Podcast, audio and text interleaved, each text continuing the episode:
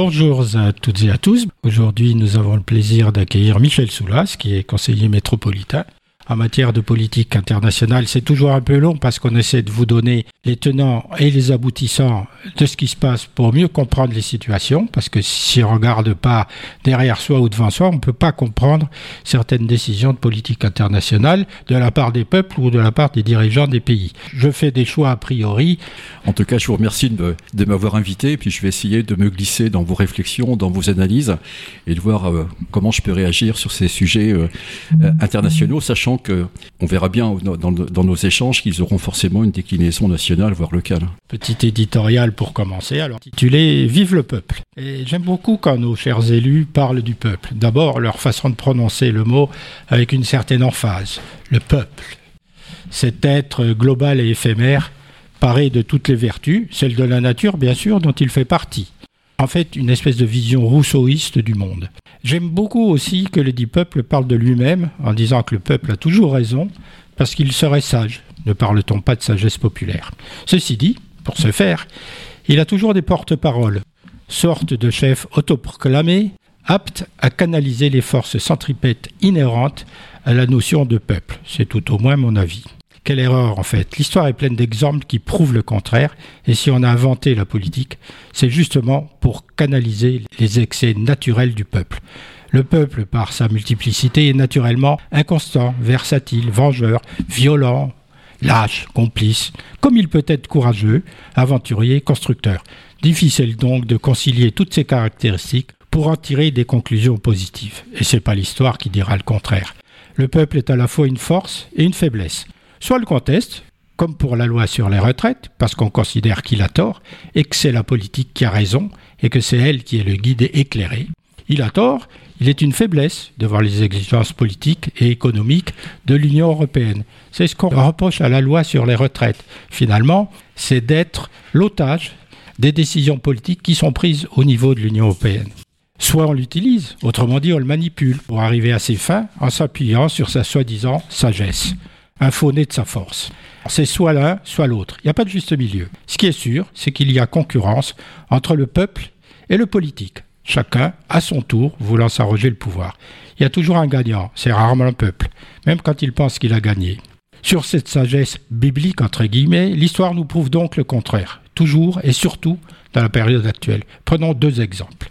Au Chili, l'extrême droite est en tête des élections des délégués chargés de proposer une nouvelle constitution alors que le gouvernement Boric est à gauche. Donc, l'ultra-conservateur Parti républicain, opposé à une réforme du texte fondamental, est arrivé en tête du scrutin. Il a remporté 35% des suffrages contre 29% contre la coalition de gauche. Il écrira donc la Constitution, la future Constitution, une Constitution extrêmement réactionnaire pour remplacer celle déjà réactionnaire héritée de la dictature d'Augusto Pinochet. Gageons qu'elle pourrait être encore plus restrictive de liberté de tous ordres. Par exemple, il était prévu de nouveaux droits sociaux, notamment en matière d'éducation, de santé ou de logement.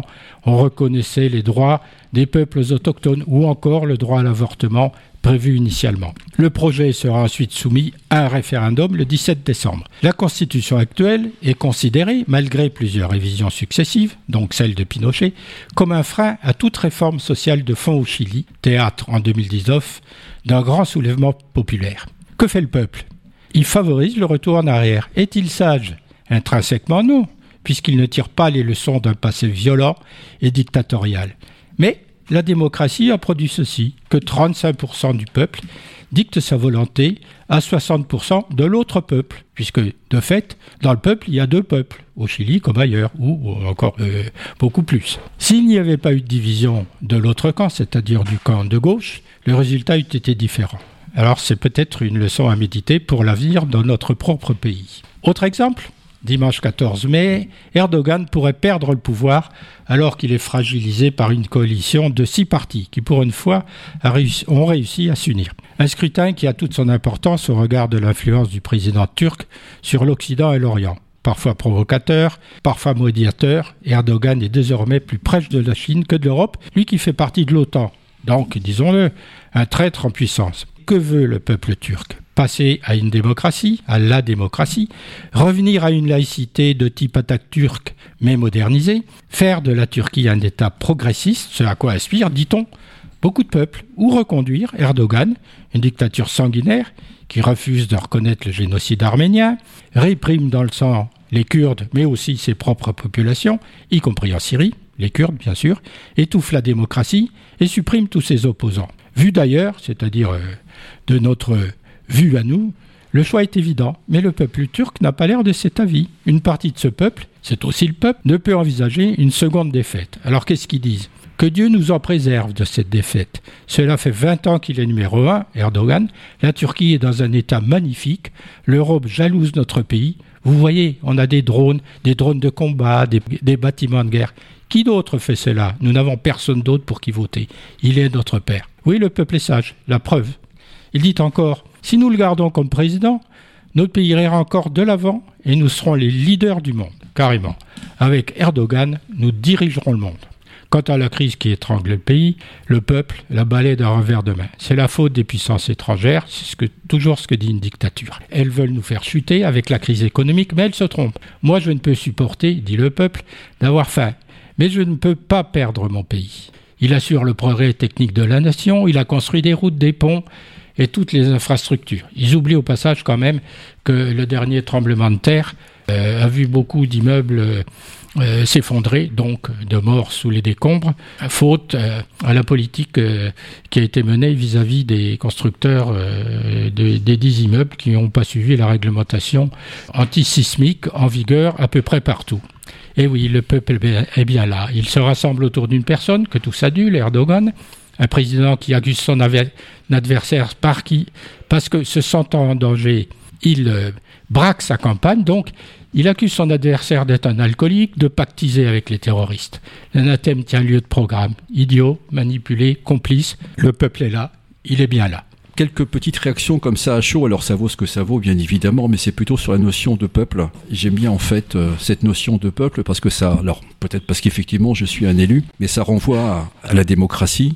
Et je mettrai en opposition parce qu'il y a quelque temps, souvenez-vous, euh, notre président Macron a parlé de la foule comme si, euh, comme si le, le, peuple était une foule euh, un peu hystérique, sans objectif, alors qu'on a bien vu par exemple que sur les retraites, le peuple s'est mobilisé parce qu'il avait un objectif très précis. La première réflexion, c'est peuple et foule. Moi, ça, ça m'a toujours, euh, ça le président Macron a, a, a, substitué à cette notion de peuple le mot foule. Ça m'a troublé parce que ça semble dire que ces gens rassemblés, en fait, n'ont pas de but et ça, ça frôle l'hystérie. Deuxième chose, c'est peuple et populisme. Là aussi, euh, on, peut faire des amalgames extrêmement euh, rapides. Et moi, je m'en méfie parce qu'effectivement, à chaque fois qu'on évoque euh, le populisme, il y a toujours quelque chose de un peu de nauséabond. On a bien vu à travers votre intervention, vous avez brossé il n'y a pas un peuple et le, peuple ne réagit pas euh, à chaque fois de la même manière selon là où il est, selon l'histoire de son pays, selon les événements. C'est une notion qui est, importante. Et d'ailleurs, on a bien vu, je, vais conclure mon, propos là-dessus, sur la question du référendum, par exemple. Euh, la Constitution prévoit que euh, on peut donner la parole au peuple qu'à l'ensemble des Français, puisque donc je vais évoquer le, référendum d'initiative partagée hein, par exemple, sur les retraites. On voit bien que le peuple fait peur aussi, vous l'avez évoqué dans votre intervention. Il n'empêche que lorsqu'on est élu, comme moi, comme d'autres. C'est le peuple qui nous a qui nous a élus. Alors euh, moi j'ai perdu des élections, ben euh, voilà, c'est le peuple qui a tranché. Et euh, on peut aussi penser que le peuple a été éclairé, a la raison. Donc moi je suis extrêmement vigilant sur sur ce terme-là. Faut pas le confondre. C'est pas une foule, c'est pas du populisme. Le peuple c'est une notion noble pour moi. Très souvent c'est les populistes qui parlent au nom du peuple et ça je me méfie toujours quand on, on, est dans ce schéma de pensée là. Il y a une difficulté à définir la notion de peuple. Hein. Il n'y a pas un peuple, il y a un peuple mondial, c'est l'humanité, mais par, par pays, il y a des peuples, puisque de toute façon, qu'ils soient démocratiques ou non, il y a une partie du peuple qui vote pour un candidat qui gagne, et l'autre partie qui vote pour une candidate ou un candidat qui perd. Donc le peuple n'est pas unique, mm. il est divers et diversifié. Et en plus, il me semble que même le divise en deux comme ça, ceux qui gagnent, ceux qui mm. perdent. À l'intérieur même de ces deux entités, il y a des diversités fondamentales qui sont générées par l'individualisme mm. qui se développe de plus en plus. Mm. Donc le peuple, ça devrait être une somme d'individualités dans le sens positif, Et à mon avis, ça devient une, une différence d'individualité qui perturbe la notion elle-même de peuple, c'est-à-dire euh, un, organe social. Ouais. Alors ça, je suis d'accord avec vous, mais je reviens sur les, exemples que vous avez évoqués, la Turquie, le Chili, et on, peut en, citer d'autres. Euh, le point de vigilance aussi pour les démocrates, c'est lorsque euh, certains parlent au nom du peuple. Et, c'est là qu'il y a généralement un, décalage énorme entre la volonté populaire, c'est, là aussi c'est un, mot noble, hein, euh, la, volonté, la volonté populaire et puis euh, la, la, la, captation par certains ou par une caste ou par voilà. Et là aussi vous avez cité un certain nombre d'exemples où euh, en fait, on parle au nom du peuple et parfois ça se termine en dictature.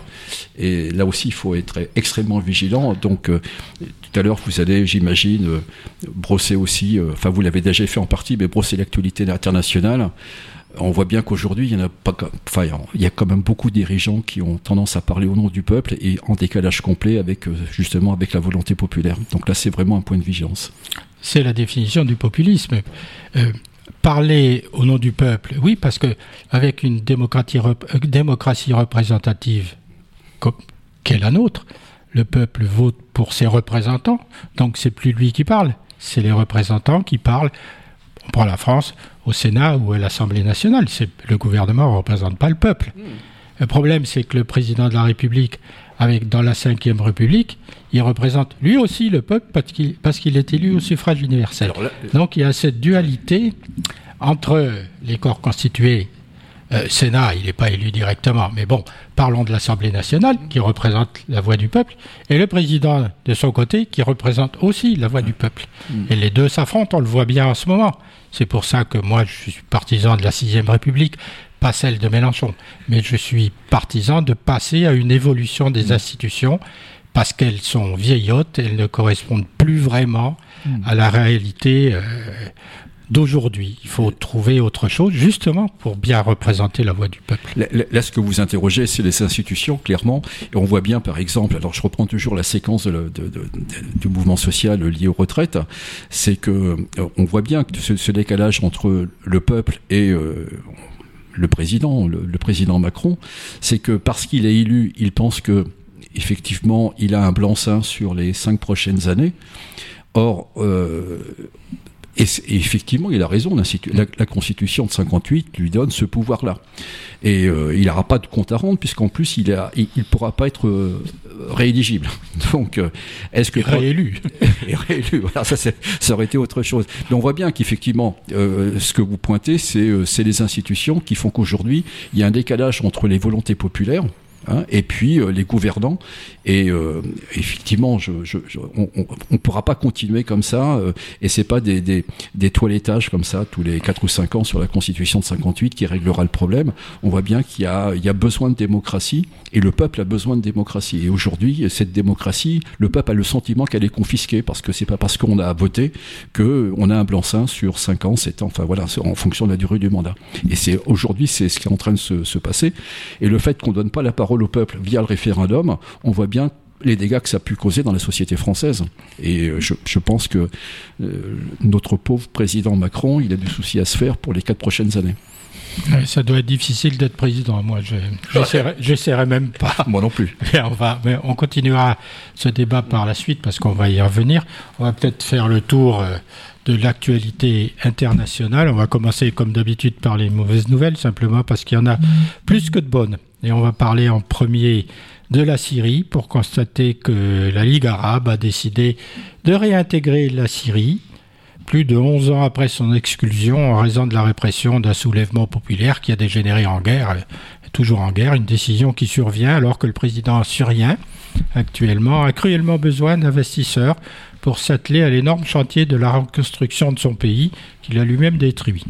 Faut dire que l'Arabie saoudite est à la manœuvre dans le cas de son changement d'alliance politique vis-à-vis de, Washington. C'est-à-dire que on peut comprendre euh, que la Syrie soit réintégrée sous pression de l'Arabie saoudite, dans la mesure où l'Arabie saoudite est en train de se alors c'est compliqué, hein, de se détacher plus ou moins des États-Unis, plus ou moins, parce que c'est jamais une rupture franche, pour se rapprocher petit à petit euh, de la Russie et de la Chine.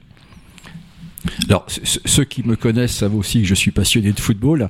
Et quand vous évoquez l'Arabie Saoudite, on voit bien qu'effectivement, il y, a, quelque chose qui est en train de basculer euh, dans dans l'échiquier mondial. C'est que ils ont, il y a pas très longtemps, ils ont signé euh, euh, Ronaldo. Il y a Messi qui va peut-être partir du PSG. Non, mais voilà. Alors, avec des sommes faramineuses, c'est un, milliard sur deux ans. Enfin, c'est des trucs de fou. Sauf que quand même, ça veut dire que l'Arabie Saoudite aujourd'hui compte, euh, enfin compte euh, euh, prendre une place importante dans le, dans, la, dans, le, dans le théâtre international. Bien évidemment, il y a des alliances qui vont bouger, hein, puisque donc jusqu'à maintenant, c'était un pays qui était quand même adossé aux États-Unis. On voit bien qu'il y a, il y a des choses qui vont, qui vont, qui vont évoluer. Mais clairement, lorsqu'on, alors bien évidemment, je le prends par le petit bout de la lorgnette. Hein, je prends le foot. Mmh. c'est, c'est sûr que c'est peut-être pas forcément le, le, le, le, bon exemple, mais en tout cas, clairement, c'est qu'on voit bien qu'il y a un transfert qui est en train de se faire. Alors, il se fait comment Avec les pétrodollars, tout simplement. Hein, il y a, peut-être un peu de politique, mais il y a surtout beaucoup de pétrodollars. Euh, il y a beaucoup d'économies, on va dire. Enfin, c'est pas des économies, il y a beaucoup de dépenses, plus exactement. Il faut quand même dire que Damas avait remis un peu le, prix, le pied à l'étrier après les séismes qui ont secoué la ouais. Turquie et la Syrie, et ça a aidé Assad euh, avec ce malheur, d'une certaine façon, à quelque chose malheur et bon, à revenir un peu sur la scène internationale et à se faire plaindre, entre guillemets, ce qui a un peu relancé son, euh, sa démarche. Mais ce qui est inquiétant, c'est le silence assourdissant des, des démocraties occidentales sur, enfin en tout cas aujourd'hui, sur ce que j'observe, ce que je lis, sur ce que j'écoute, c'est quand même un silence euh, assourdissant sur ce retour de Assad dans le dans l'échiquier international. C'est vrai, ouais, c'est vrai, mais il faut quand même remonter en arrière et se souvenir euh, de la ligne rouge qui avait été tracée. Euh, qui a été franchie par Assad et, et, les Américains, en particulier le président Obama, prix Nobel de la paix, n'a pas réagi à ce franchissement de la ligne rouge qui peut-être a, a, permis que tous ces conflits euh, de la région s'enveniment. Parce que quand on ne réagit pas au moment où il faut réagir, ben, il arrive des catastrophes. Ça, c'en est un exemple. Donc, euh, euh, il était évident que les États-Unis, qui veulent être les maîtres du monde, s'ils commencent à lâcher certains pays, à tort ou à raison, ils peuvent pas être les maîtres du monde s'ils se donnent pas les moyens de l'être, en politique étrangère en particulier. C'est un peu là qu'on est en ce moment. On le voit bien avec Taïwan, on y va, on n'y va pas, on dit pas vraiment. On dit à l'Europe, euh, réarmez-vous tout seul, achetez notre matériel, mais réarmez-vous parce qu'il va falloir que vous ne comptiez pas sur nous, euh, puissance atomique, pour vous défendre. Alors certains y croient. D'autres n'y croient pas. Mais ce qui est intéressant, alors là encore, je vais reprendre l'actualité sportive, j'en suis désolé, mais c'est intéressant le, ce débat là sur l'Arabie Saoudite parce qu'on voit bien qu'il y a une sorte de tectonique des plaques qui est en train de bouger. Ils osent tout. Par exemple, ils vont demander à organiser les Jeux Olympiques d'hiver. C'est normal, ils ont des montagnes. C'est du grand n'importe quoi. Mais aujourd'hui, euh, aujourd'hui, il y a ce, on a l'impression que tout le monde se regarde un petit peu euh, en, en, chaîne faïence et euh, on voit bien qu'il y a la Chine, les États-Unis, euh, la Russie. Enfin voilà, on, on sent bien que les choses sont en train de bouger. Et c'est vrai qu'un pays comme l'Arabie Saoudite, aujourd'hui, elle peut faire ou défaire des alliances, voire même demander euh, l'organisation des Jeux Olympiques. C'est du grand n'importe quoi. Enfin, pour moi, bah. c'est mon analyse. Alors, bien évidemment, je prends comme exemple le sport, mais je me dis qu'aujourd'hui, je, mmh. quand, quand j'écoute ça, je, je, tombe de ma chaise. Je vous explique que le sport est pas politique, ce qui est totalement faux. c'est faux. Vous venez d'en donner la preuve. Non, mais, c'est un record de Michel de, qui nous donne des exemples du foot par rapport à l'Arabie Saoudite. Il a tout à fait. Les démocraties occidentales, pourquoi ils n'ont pas réagi? Ben, Tout simplement parce qu'il y a une coalition qui est en train de s'organiser. La Russie, avec l'Arabie Saoudite qui était laissée par les États-Unis et la coalition pour sortir aussi du Yémen. La guerre du Yémen, c'est un bourbier en fait. Et puis avec les Émirats arabes unis, donc c'est une coalition au niveau de cette région qui va poser problème, même pour euh, la Ligue, parce qu'il ne faut plus l'appeler l'Arabie Saoudite en fait. C'est la famille Al Saoud, euh, c'est elle qui décide. C'est ils ont euh, ils ont complètement le pouvoir de décider. C'est pas le peuple saoudien ni donc il y a beaucoup de d'exilés de, et même l'acceptation de la, la Syrie dans la Ligue arabe, ça posera aussi un problème qu'il n'y a aucun, y a aucun espoir dans les pays arabes que ces pays soient démocratiques. L'effet papillon, ça va provoquer aussi ce déséquilibre entre, entre le bassin méditerranéen. Ce qu'on peut dire, c'est que finalement, tout est à vendre de plus en plus, surtout le sport. Donc il y a bien un effet papillon également. C'est un papillon, c'est un ptérodactyle. Hein. autre sujet euh, qui est, moi ça me tient un peu à cœur parce que le Liban est un pays où j'ai des amis et je trouve que c'est un beau pays et puis euh, il est implanté géographiquement dans, un, dans une espèce de charnière qui peut relier les peuples. On revient sur les peuples les peuples locaux. Euh, malheureusement, le Liban se prépare à élire à la présidence de la République, parce que les élections vont arriver, un proche de Bachar al-Assad, dont le grand-père avait déjà, en 1976, légitimé l'occupation syrienne d'une partie du pays. Je ne sais pas si vous vous souvenez de ça. Il s'agit de Soliman Frangier, dont le père, qui s'appelait déjà Soliman Frangier, avait accédé en 70 à la présidence de la République. C'est à ce titre qu'en 76, il appelle, Soleiman Frangier père, il appelle officiellement les troupes de Hafez al-Assad à intervenir au Liban afin d'y contrer l'offensive de la gauche libanaise alliée aux fédayines palestiniens. Alors, vous vous souvenez de cette guerre civile qui a duré extrêmement longtemps, qui a été extrêmement violente et qui a détruit le Liban en partie et, la, et Beyrouth en particulier, et si je me souviens bien, c'est les Français qui ont quand même extradé euh, le chef des Palestiniens, euh, son nom m'échappe tout d'un coup. Yasser Arafat. Voilà, Yasser Arafat, et on leur a un peu sauvé la mise. Comme quoi, il ne faut pas avoir la mémoire courte. Mais euh, une fois que ce péril a été écarté, l'armée syrienne continuera d'occuper une bonne partie du Liban durant près de 30 ans. Après la guerre civile, l'armée syrienne est restée au Liban. Si ça arrive d'élire à nouveau Soleiman Frangier, ce serait une nouvelle catastrophe pour le Liban, déjà sous la coupe du Hezbollah iranien, qui verrait ainsi un président chrétien maronite, le nouveau Soleiman Frangier, à la botte d'Afez el-Assad, soutenant la politique expansionniste, parce qu'il faut bien dire les choses comme elles étaient. La politique euh, du père de Al-Assad était une politique expansionniste en Syrie. Et puis de l'autre côté, ils ont aussi le Hezbollah iranien qui continue à perturber la vie politique, c'est le moins qu'on puisse dire, euh, au Liban.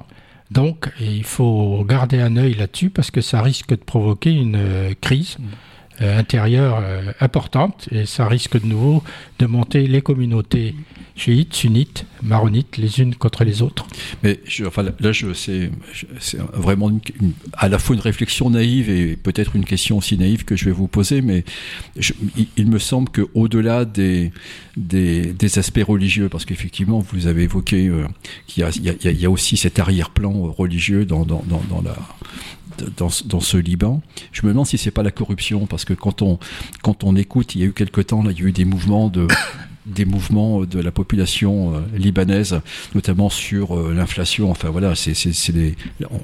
En France, on a 17% d'inflation. Hein, au Liban, je pense que 17%, ça leur ferait plaisir d'avoir que 17% d'inflation. Il y a ce sentiment effectivement qu'il y a une corruption enfin, institutionnalisée depuis maintenant des années, des années, des années, quel que soit le bord religieux qui est, qui est, qui est, le gouvernant, euh, qui est le gouvernant enfin voilà, moi c'est quand à chaque fois que je le, on évoque le Liban, j'ai effectivement j'ai ces images de la guerre de Beyrouth euh, dans les années 70, c'était 70, 80, hein, mmh. mais en tout cas, aujourd'hui, moi, ce que, ce que me renvoient les actualités internationales sur le Liban, c'est la corruption. Ben, il se peut fort que, justement, la corruption soit l'héritage mmh. de, la mmh. de la partition religieuse. Alors, je pense aussi que, les Français, dont les Français ont fait la promotion au moment où euh, le protectorat libanais a pris fin, mm. les Français ont décidé, euh, pas tout seuls, mais ils ont décidé que le pouvoir serait séparé en trois, parce qu'il y avait trois communautés plus ou moins égales en nombre. Sauf qu'à ce moment, euh, la communauté chrétienne a beaucoup baissé en nombre. Elle n'est plus du tout majoritaire ni égalitaire avec les deux autres communautés, sans parler des réfugiés politiques qui viennent des autres pays. Donc cette corruption, moi, c'est ce que j'ai vu. Elle est générée justement par cette partition en trois. Parce que chacun des trois, je ne donne pas les noms, mais chacune des trois communautés ramène vers elle sa propre communauté, et pour la ramener vers elle, qu'est-ce qu'elle fait? Ben, Elle achète la communauté. Donc c'est la corruption qui règne en maître. on voit des quartiers, dans certains quartiers, je citerai pas non plus le nom là de celui que j'ai rencontré et qui m'a pas beaucoup plu, c'était pas le seul, mais le quartier, c'est son quartier. Vous avez des affiches 4 par 3 partout. Vous pouvez pas rentrer dans le quartier, il est gardé militairement par une milice. Et voilà comment sont les choses. Quand euh, on va au palais présidentiel, on passe son temps à passer d'une barricade à une autre gardée par l'armée. Alors, il faut aussi se souvenir que l'armée libanaise est moins forte que l'armée du Hezbollah. Donc il y a deux armées au Liban, une officielle, une officieuse, et que l'armée officielle est un peu noyautée par les officiers du Hezbollah, ce qui pose des problèmes, bien évidemment. La solution, c'était, on revient à la République française, la laïcité. Mais quand je ai parlé de la laïcité, ils m'ont dit non, non, ça ne tient pas debout ton histoire. Il faut qu'on garde cette division en trois, cette partition en trois, au travers des religions. Ben, on voit le résultat quand même et que le peuple et que le peuple ne veut pas. D'ailleurs, le, peuple libanais euh, maintenant il dit si on a des responsables politiques, c'est en dehors de, de la religion. Eh oui, mais le peuple, euh, et, des fois il a raison, puis des fois il a tort. Là, il a raison. Et Michel, et, Michel, et Michel euh, Solas. tout à l'heure, il a parlé de la corruption institutionnalisée, c'est-à-dire tu as des hommes politiques qui sont des hommes d'affaires et des politiciens. C'est là où. tous des hommes d'affaires au Liban. Bah, c'est là où il y a un problème. Tous. Il y a peut-être aussi un aspect sur le Liban. Alors là encore, hein, je, parle avec beaucoup de précautions, mais il m'a semblé que il y a deux ans, lorsqu'il y a eu cette, cette explosion euh, mmh. sur, sur le port, ça a été la, fin d'une histoire libanaise et qu'aujourd'hui on est dans un, dans un, dans un quelque chose qui est extrêmement mouvant.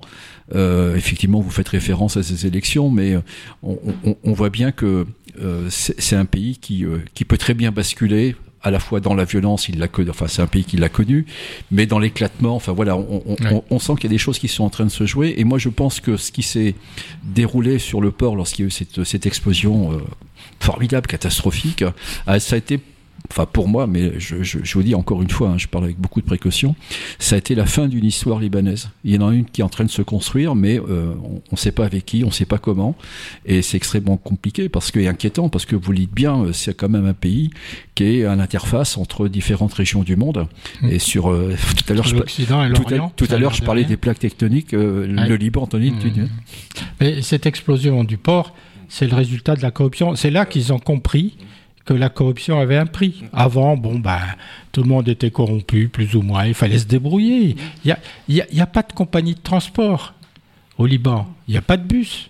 Vous êtes obligé de prendre des taxis. L'électricité, c'est pareil, il y a une compagnie nationale d'électricité qui ne fournissait déjà à l'époque pas grand monde. Donc il y a plein de gens qui ont monté la fourniture d'électricité à gauche, à droite, et chacun se branche et paye un truc. Il y a, il y a un semblant d'État, et puis les Libanais sont des gens extraordinaires en plus. C'est ça qui est ennuyeux. Quelle que soit leur obédience religieuse, c'est des gens extraordinaires. Ils sont, ils sont particulièrement, enfin, je peux me tromper, mais ils sont particulièrement humains et sensibles. C'est ce qui fait l'agrément du Liban.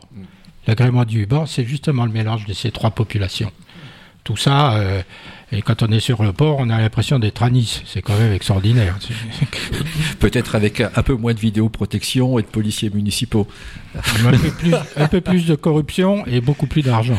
D'accord. Bon. On va passer sur le Liban. On, passe parce que le temps euh, il passe trop vite. Donc on passe au Pakistan. Encore une mauvaise nouvelle. Le Pakistan, hein, l'ancien Premier ministre qui a 70 ans, qui s'appelle Imran Khan, a été arrêté à Islamabad dans le cadre d'un dossier de corruption.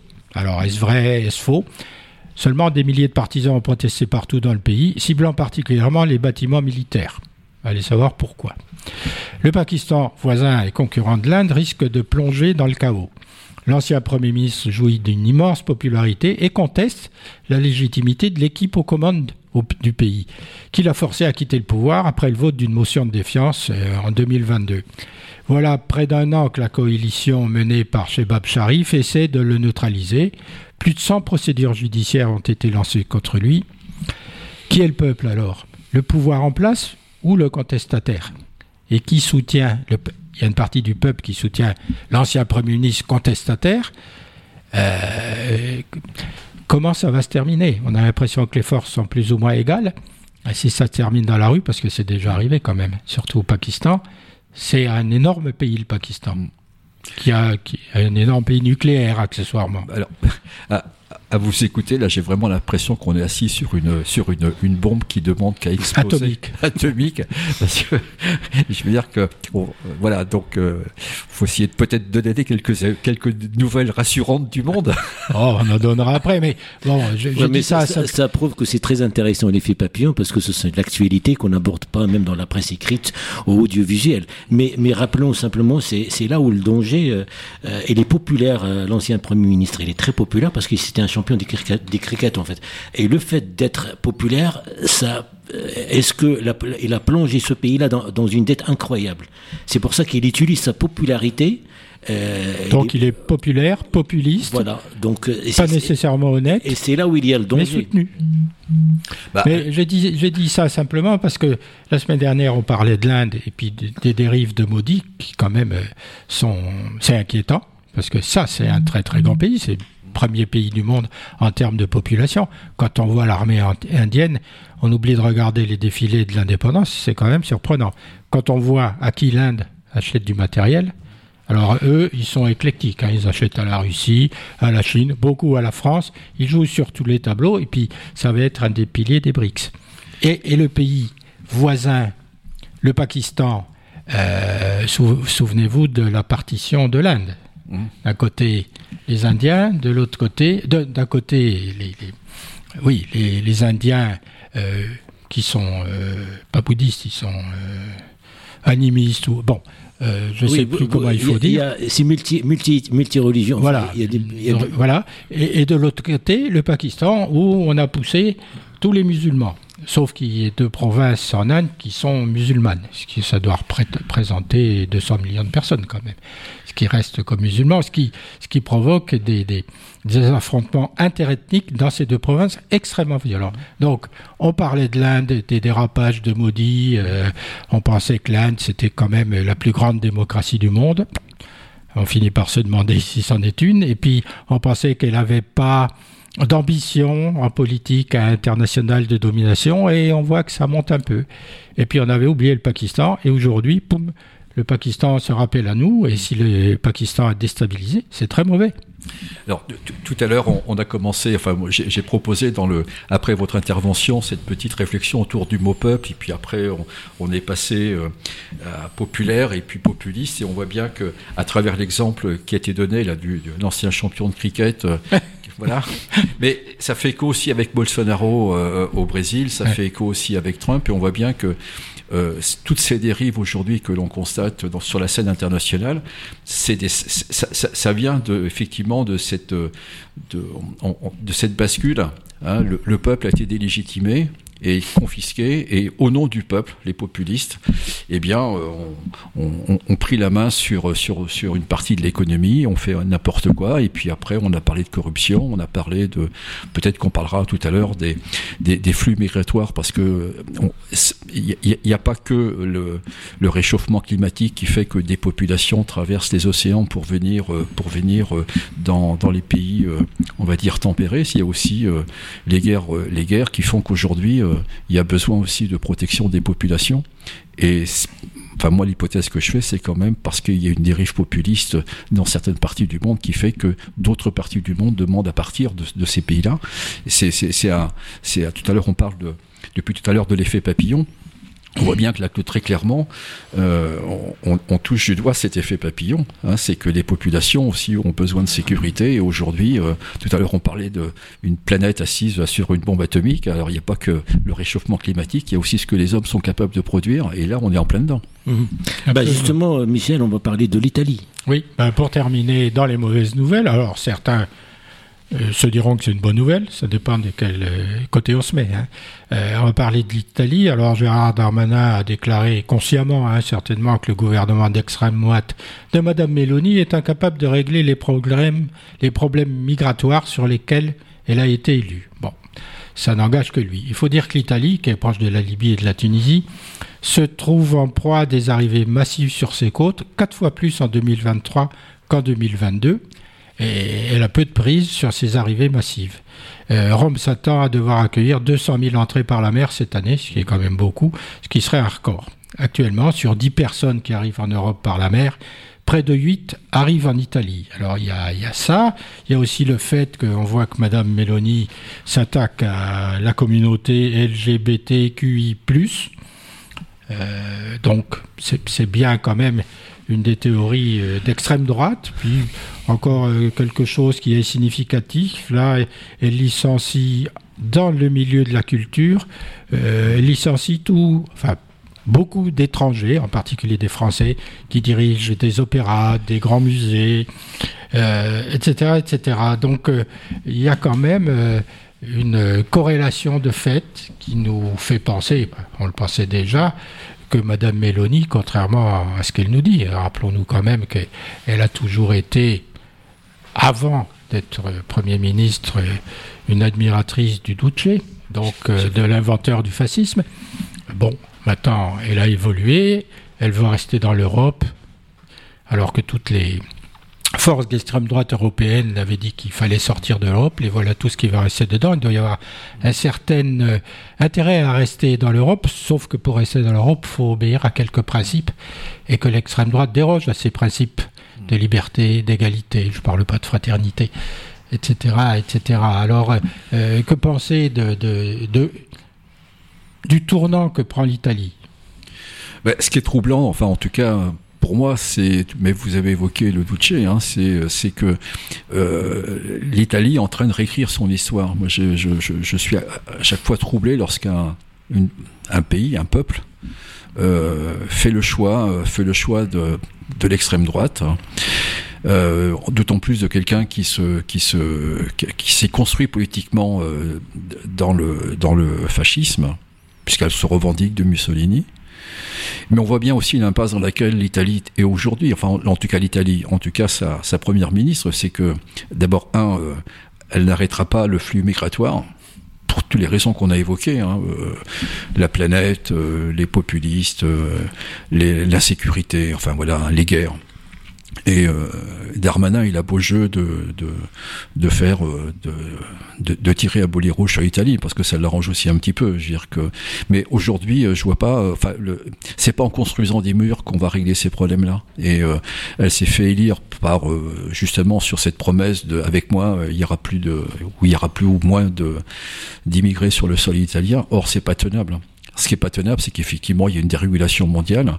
Moi, je fais aussi, alors bien évidemment, je, je, parle aussi avec ma, ma culture politique, c'est qu'aujourd'hui, euh, qu'est-ce qui fait qu'au final, la planète va mal, que les peuples vont mal, c'est qu'il y a aussi euh, euh, ce modèle économique lié au capitalisme qui fait qu'aujourd'hui, les peuples sont, sont en danger, en tout cas on voit bien que traverser, l'Afrique, traverser la Méditerranée sur un bateau pneumatique, je veux dire que faut, faut, faut mesurer, faut mesurer euh, qu'on on, se lance pas dans cette aventure-là simplement pour euh, le plaisir de venir en Europe. C'est qu'effectivement la planète aujourd'hui va très mal, mais qu'est-ce qui fait qu'elle va très mal? C'est que le modèle économique qui nous est proposé euh, a atteint ses limites. Enfin, atteint ses limites. Je pense qu'il peut faire encore mieux, hein, puisque donc on voit qu'à chaque fois les profits deviennent de plus en plus importants.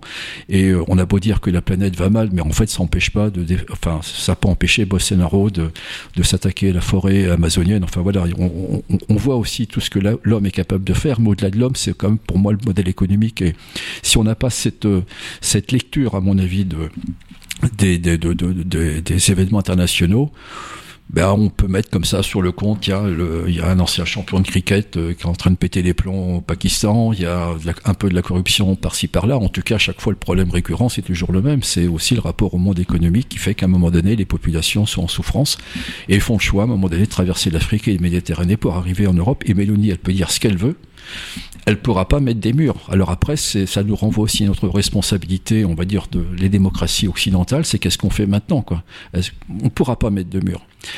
Voilà. Alors ça, c'est vraiment un, défi immense qui nous attend. Alors en plus avec euh, ces, réchauffements climatiques, on voit bien par exemple ce qui s'est passé en Espagne là, c'est, le mois dernier. Enfin, on est déjà sur des chaleurs euh, incroyables. On voit bien sur le sud de la France, il n'y a plus de flotte. Enfin, tout ça fait qu'effectivement, on est bien sûr des effets papillons, mais il y a aussi des responsables dans ces effets papillons. Dire que ça vient pas de nulle part. Ça, c'est pas simplement le, champion de cricket qui fait qu'aujourd'hui euh, il y a un dérèglement. C'est-à-dire que quand on voit que malgré ce, contexte économique complètement dérégulé, il y a quand même des milliards et des milliards de bénéfices qui se font. Alors là, effectivement, là, je suis en train de dérouler avec euh, avec mon ma, avec mon histoire politique. Mais en tout cas, moi, ça m'interroge. Enfin, ça m'interroge. C'est qu'aujourd'hui, euh, tout à l'heure, on, a commencé l'émission en parlant des peuples. Aujourd'hui, il y a des peuples qui sont vraiment en souffrance. Euh, oui, bah, il y a aussi, je relève que Sarkozy qui a mené euh, la guerre contre la Libye, euh, euh, la déstabilisation de ce pays-là, la Libye, par, par Sarkozy, qui, qui aujourd'hui, il était convoqué, peut-être il y a, il va être devant le juge encore une fois. Et aussi, la, la, ce qui se passe en Tunisie. Hmm. Ça aussi, donc, ce sont des pays qui sont plus proches de, de l'Italie, donc il y a des vagues d'immigration, ils ne vont pas s'arrêter aussitôt. Et je pense aussi Darmanin, il joue à la provocation. Donc, hmm. au lieu de, de, de, de proposer qu'ils puissent travailler ensemble pour limiter, euh, parce qu'il y a des peuples en souffrance, en tout cas de, l'autre côté de la Méditerranée. Mm. Ce qu'on est obligé de constater, euh, parce que c'est l'histoire qui nous dit ça, et puis les statistiques, c'est que tous ces peuples en souffrance, euh, alors, c'est pas un dada de ma part, mais ils résistent ils ont tendance à pas vouloir, pour des raisons qu'on comprend bien évidemment, résister dans leur propre pays parce que euh, y a un danger de mort à résister contre une dictature. Donc, ils font pas le choix de la résistance. Enfin, il y en a qui le font, bien sûr, mais la majorité de la population ne le fait pas. Donc, qu'est-ce qu'elle fait? C'est normal. Elle euh, déménage avec euh, femme et enfants et elle essaie de trouver un havre de paix. Et où est ce havre de paix? Chez les anciens colonialistes, c'est-à-dire l'Europe. Alors, il n'y a, qu'en Europe qui a ces afflux-là. Ils vont pas aux États-Unis, ils vont peu au Canada, ils vont pas en Australie. Tout le monde se précipite vers l'Europe. Alors, est-ce pour des raisons, alors pour, pour des raisons de sécurité? On le comprend, nous sommes des démocraties. Est-ce que c'est parce qu'ils pensent qu'il y a encore des valeurs dans nos démocraties?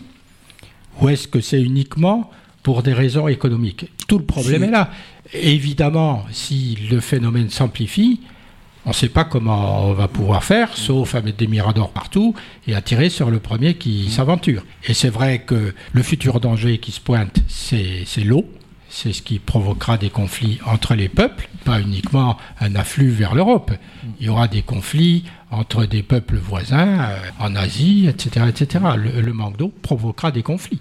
Sans, aller aussi loin, on voit bien par exemple que j'écoutais euh, une émission où il y a déjà des, habitants du, sud de la France qui sont déjà en train de pétitionner parce qu'il y a des maires qui interdisent de remplir les piscines. Donc ça, va jusque-là. Bon là, c'est effectivement, c'est par le petit bout de la lorgnette. Ça fait partie aussi de l'effet papillon. J'entendais aussi des voisins qui se dénoncent parce que le voisin arrose euh, son jardin ou sa pelouse euh, ou lave sa voiture alors que le maire a, a, pris un arrêté. Toujours le peuple. le peuple.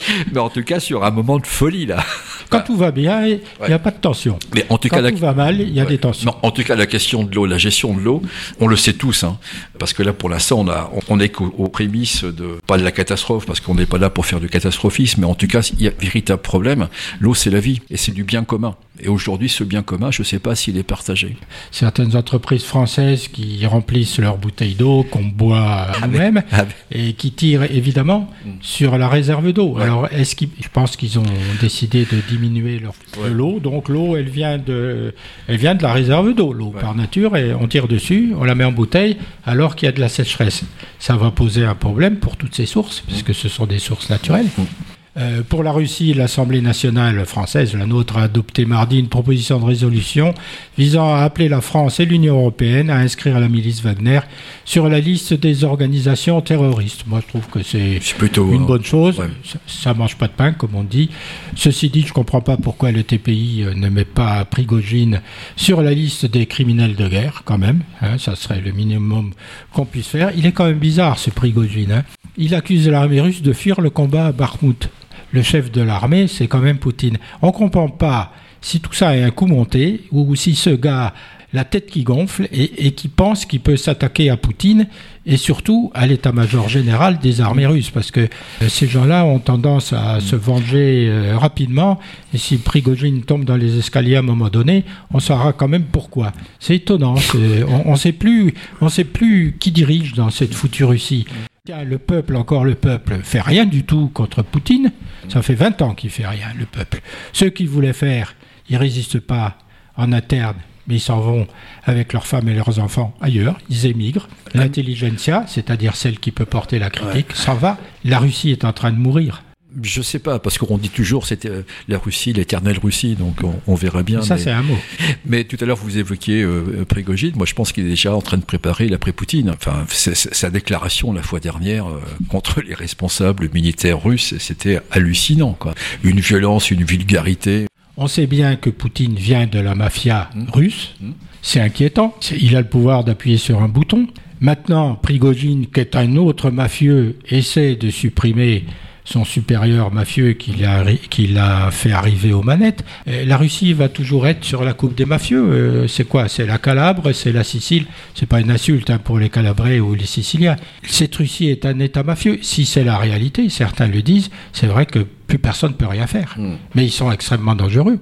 Les mafieux sont peut-être plus faciles à manipuler que les hommes politiques honnêtes. Donc on aurait peut-être plus de possibilités de les contraindre à ne pas faire ce qu'ils veulent faire que sur un homme politique honnête, qui aurait plus tendance à se sentir soutenu par une population sur un projet politique. On a bien vu que les, oligarques euh, se sont détachés de Poutine parce qu'à un moment donné, lorsque ils ont compris que leurs intérêts, euh, alors je ne sais pas si c'est des intérêts mafieux, mais en tout cas leurs intérêts économiques étaient euh, mis en cause.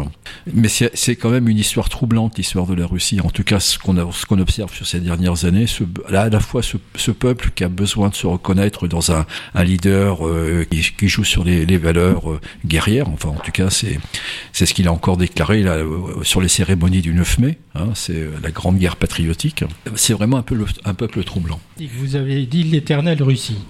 C'est l'image que euh, les Européens ont construit de la Russie dans le temps de l'histoire, au travers des grands écrivains russes, des grands musiciens russes, des tsars. Eh bien, on, s'est fait peut-être, et on en souffre maintenant du coup, une idée extrêmement fausse et extrêmement romantique de la Russie, qui est aussi une réalité, c'est vrai.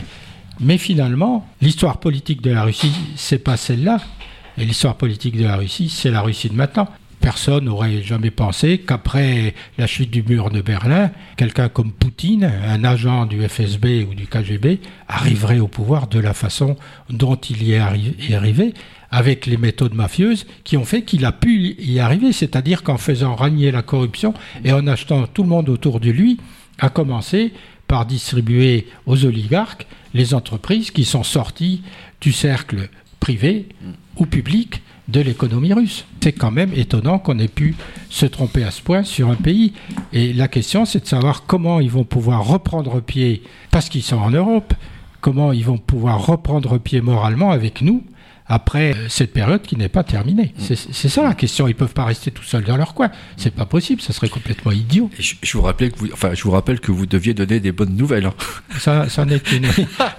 L'autre bonne nouvelle, nouvelle intéressante, c'est que les BRICS veulent euh, fabriquer une nouvelle monnaie pour contrer le dollar. Bon, ils sont libres hein, de faire comme ils veulent, mais il y a un exemple qui est assez drôle, c'est que si a accumulé des milliards de roupies dont elle ne sait plus que faire. Pourquoi? Ben, parce que la Russie a vendu du pétrole aux Indiens qui, évidemment, ne paient pas en dollars, ils paient en roupies. Mais il n'y a pas un grand monde euh, dans ce monde qui est prêt d'accepter des paiements de la part de la Russie en roupies. Donc ça pose un problème. Et l'autre problème, et vous le disiez tout à l'heure, c'est que ce pétrole qui vient de Russie, il passe par l'Inde, qui nous le revend, comme d'ailleurs l'Arabie saoudite achète du pétrole à bas coût, c'est pas un jeu de mots, à la Russie, pour faire tourner le pays et nous vend sa propre production au prix le plus élevé. C'est pas une bonne nouvelle, c'est pas une mauvaise nouvelle.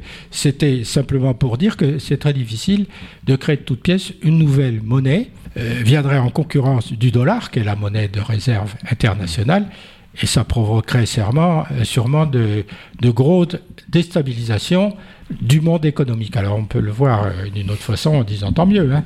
On risque de payer cher la note. Ouais, donc finalement, dans, dans, dans, ce monde instable, la bonne nouvelle, enfin en tout cas, moi je vous donne ma bonne nouvelle, c'est que l'Angleterre en fait un nouveau, un nouveau roi. Un nouveau roi.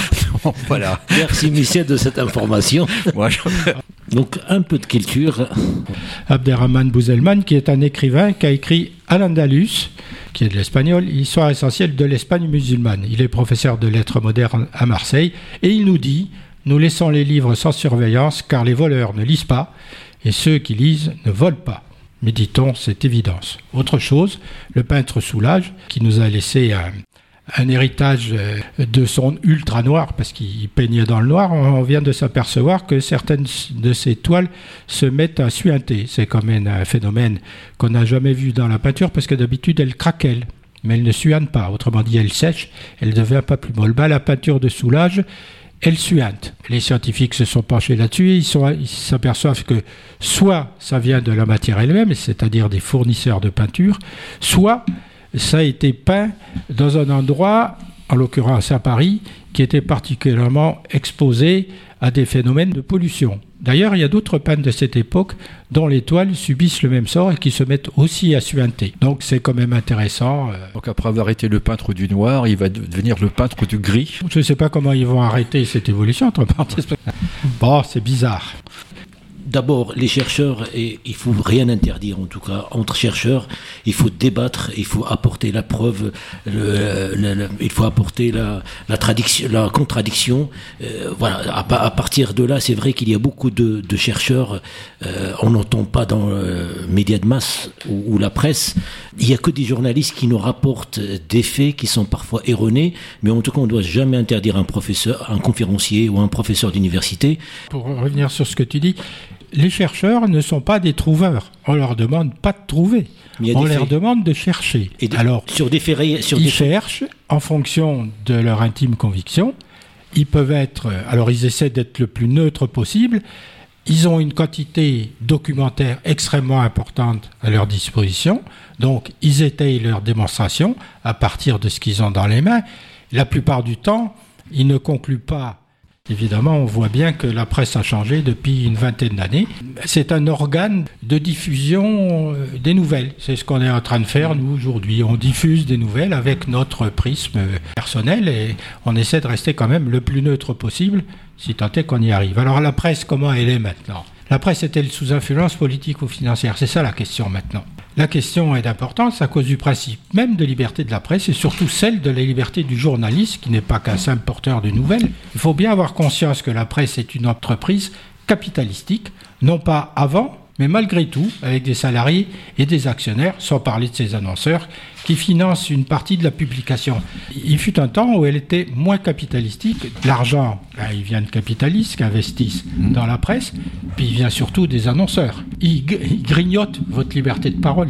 C'est le tournant qu'elle est en train de prendre, mais on commence à se méfier. On, voit bien les concentrations de presse derrière Bolloré. Ouais, euh, moi là-dessus, je fais oui, enfin, la presse d'opinion, elle a toujours existé. Aujourd'hui, moi, ce que je constate à travers des médias, c'est que, enfin, en tête de, chaînes d'infos en continu, hein, tout le monde va comprendre de, quelle chaîne je parle, c'est que maintenant, une opinion, quelle que soit l'opinion, devient une information. C'est là où je pense qu'il y a eu une bascule sur ces dernières années. Alors effectivement, c'est pas neutre parce que et ça arrive pas de nulle part. C'est que derrière il y a aussi des. On a commencé l'émission en parlant aussi du populisme c'est aussi une presse qui caresse dans le sens du poil. C'est pas en mettant trois débatteurs autour d'une table et euh, comme on voit par exemple sur ces chaînes d'infos qu'on crée de l'information, on crée une opinion. Et c'est là, à mon avis, qu'il y a eu aussi une bascule sur ces dernières années et où c'est d'autant plus dangereux, c'est que cette opinion et non pas cette information, cette opinion devient un enjeu chez les populistes, parce qu'on sait très bien qu'en modifiant l'opinion, on est capable de modifier un vote. Fox News aux États-Unis. Bah, Fox News, ils ont créé Trump de toutes pièces. On, on, voit bien ce que ça, ce que ça a donné. Bah, bah même l'exemple, c'est qu'un élu qui maltraite régional et puis on le trouve promu euh, comme animateur, invité régulièrement dans ces chaînes en question. L'éditorial, il est vraiment orienté. Il n'y a pas de sociologue, il n'y a pas de chercheur. C'est vrai, si on ne fait pas attention, euh, il y a des dérives. Il reste quand même des journaux d'information où il y a la liberté de s'exprimer. Donc, il y a des gens qui écrivent des articles, des historiens, des sociologues, des politiques, etc., etc. Encore faut-il prendre la peine de vouloir les lire. les temps qui courent où tout le monde, particulièrement les enfants, sont branchés en direct en intraveineuse sur leur téléphone portable, ils vont pas aller lire des articles dans la presse, donc ils vont pas se former à l'esprit critique pour leur avenir de citoyen. Du coup, j'en arrive aux réseaux sociaux, parce que l'information, c'est toute cette forme de presse. Maintenant, il y a les réseaux sociaux qui se sont greffés dessus, avec toutes les dérives de fake news, c'est-à-dire de fausses nouvelles, qui circulent là-dedans, et que tout le monde prend pour argent comptant, et personne ne, surtout ceux qui balancent ces fake news, ne se donnent pas évidemment la peine de justifier leur publication, le contenu de leur publication, qui en plus est anonyme. Donc on peut raconter tout et n'importe quoi là-dedans. Si on a affaire à des esprits faibles, bah ils le croient. Et puis il y a une nouvelle chose qui arrive. Alors c'est vrai qu'aujourd'hui les ennemis du journalisme sont nombreux. Hein. Les, les dictatures, les régimes autoritaires, ça on avait l'habitude les mafieux, les narcotrafiquants, les politiciens véreux, les individus ou groupes sociaux hostiles au journalisme. Un écosystème favorise tout ça et était lié au développement de l'industrie du simulacre, de l'industrie de la désinformation. C'est ce que vous disiez tout à l'heure. Et, ce nouveau moyen, c'est quoi? Ben, C'est l'intelligence artificielle. Un nouveau Dieu en quelque sorte. Par exemple, Grâce à sa maîtrise du langage, l'intelligence artificielle pourrait nouer des relations intimes avec des personnes et utiliser le pouvoir de l'intimité pour changer leurs opinions et leur vision du monde, nous dit un historien qui s'appelle Yuval Noah Harari, qui est un spécialiste de l'intelligence artificielle et qui dit lui-même que c'est la mort de nos sociétés. Donc il faut quand même que ça se développe. Alors il y a un intérêt à l'intelligence artificielle, mais il faut qu'elle ait, plus de qualité que de défauts. Et en ce moment, on est en train de voir les défauts de cette intelligence artificielle.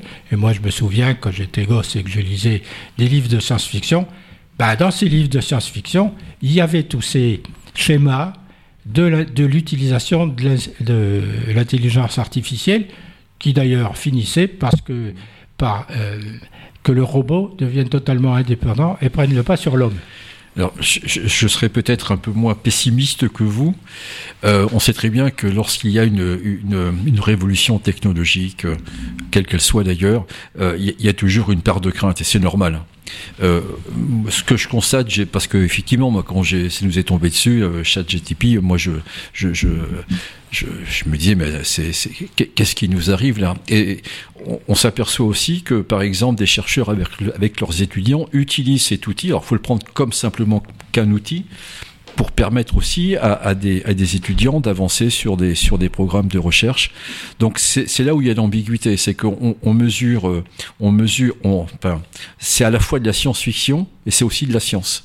Et, et cet enjeu euh, philosophique, éthique autour de, cette révolution technologique va être extrêmement importante. Alors il y a, il y a, plein, de, plein de, scénarios possibles. C'est comme a fait euh, Elon Musk, il a dit euh, moi je ne vais pas entendre parler de ce truc-là. Enfin, faut l'interdire, faut suspendre, faut tout arrêter. D'autres, au contraire, euh, sont dans une optique complètement différente. Il y aura forcément un, juste milieu à trouver.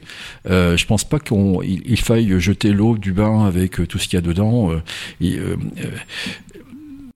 on peut aussi faire le pari de l'intelligence sur cette question-là. Pari dangereux parce que pendant une heure et quart, on, a brossé un, panorama, assez sombre de l'actualité internationale et nationale. On voit très bien que ce genre d'outil qui tomberait dans la main d'un champion de cricket qui est devenu vice-premier euh, ministre d'un grand pays, ça peut faire peur quand même. C'est à la fois étroublant inquiétant. Peut-être qu'il sortira quelque chose de positif de tout ça. Alors aujourd'hui, je, je, suis plutôt inquiet et prudent. Ce que je commence à voir, y compris des enseignants de lycée qui commencent à utiliser cet outil avec, leur, avec leurs élèves. Je me rappelle qu'il y a quelques années, par exemple, le téléphone portable, c'était un objet euh, chargé de tous les démons dans les lycées. Or aujourd'hui, par exemple, sur les téléphones portables, les élèves ont, ont des milliards et des milliards de ressources qu'ils ne trouvent pas dans leur CDI. Donc euh, on voit bien qu'il y a des choses qui sont en train de bouger, mais alors que ça bouge à une rapidité incroyable. C'est ça aussi qui fait peur. C'est qu'avant, une, révolution technologique, c'était sur 10, 15, 20 ans. Ça se trouve, le, mois prochain, il y aura une nouvelle application de cette intelligence artificielle. Et aussi, Michel, par rapport à la, presse locale, par exemple, est-ce que dans des enceintes comme la métropole, comme les conseils, comment, quel regard vous portez sur la presse locale? La presse locale, c'est euh, c'est un média incontournable parce que c'est la vie des gens, c'est l'histoire des gens, c'est un vrai lien. Moi, je vois le matin, par exemple, il y a une maison de la presse à côté de chez moi. Ce sont aussi des lieux où on peut consommer une boisson chaude, par exemple. on voit bien qu'à travers cette presse locale, il y a des, constructions sociales qui sont en train de se mettre en place. Et c'est un moment important. En tout cas, euh, moi, en tant qu'élu, euh, je suis euh, une des premières choses que je fais le matin, c'est de regarder les sites des journaux et de la presse locale. Et puis après, je vais acheter le journal. Sur ce que j'observe dans, la presse locale, la presse tourangelle, moi, j'ai l'impression qu'effectivement, toutes les sensibilités puissent, sont, sont, sont présentes. Il y a toujours cette idée que l'information est tronquée. Ce que j'observe, c'est que les journalistes font honnêtement leur boulot. On peut ne pas être d'accord parfois avec la restitution de ce qu'ils font d'un événement, mais globalement, euh, il n'y a aucun... Euh, Alors déjà que la presse, avec Fox News, avait... Euh, manipulé l'opinion publique en faveur de Trump, la campagne n'est pas encore lancée que l'intelligence artificielle, c'est-à-dire des images extrêmement crédibles sont balancées par des chaînes euh, d'information. C'est des images qui correspondent pas du tout à la réalité, mais qui sont réalistes et qui peuvent être prises pour argent comptant. Et puis il y a une dernière chose, c'est que le combat se joue pas dans l'intelligence artificielle uniquement au niveau des pouvoirs publics, mais au niveau des entreprises. Elles sont bluffées par les performances de l'IA, elles espèrent accomplir donc des gains de productivité immenses en confiant les tâches plus élémentaires à, ChatGPT, devenu un stagiaire gratuit et corvéable à merci, capable de compulser des données nuit et jour pour créer de nouveaux contenus. Ça va créer quoi? Ben, Ça va créer des pertes d'emplois et les entreprises vont être complices de la mise en place de ce système par pur profit à l'intérieur de leur structure, ce qui va provoquer évidemment des drames, alors des drames personnels, individuels, mais un drame même pour l'entreprise qui va perdre le contrôle du système extrêmement rapidement. Michel, Michel Soulas, il n'y a pas que les bonnes nouvelles dans cette, dans cette émission d'aujourd'hui, en tout cas parce que François, il a commencé avec les mauvaises, donc euh, on est obligé de rendre l'antenne. Bah, merci euh, Michel d'accepter notre invitation. C'est moi qui vous remercie. Uniquement une émission de bonnes nouvelles. Merci, merci, merci François, à très bientôt. Merci à tous et à toutes, au revoir.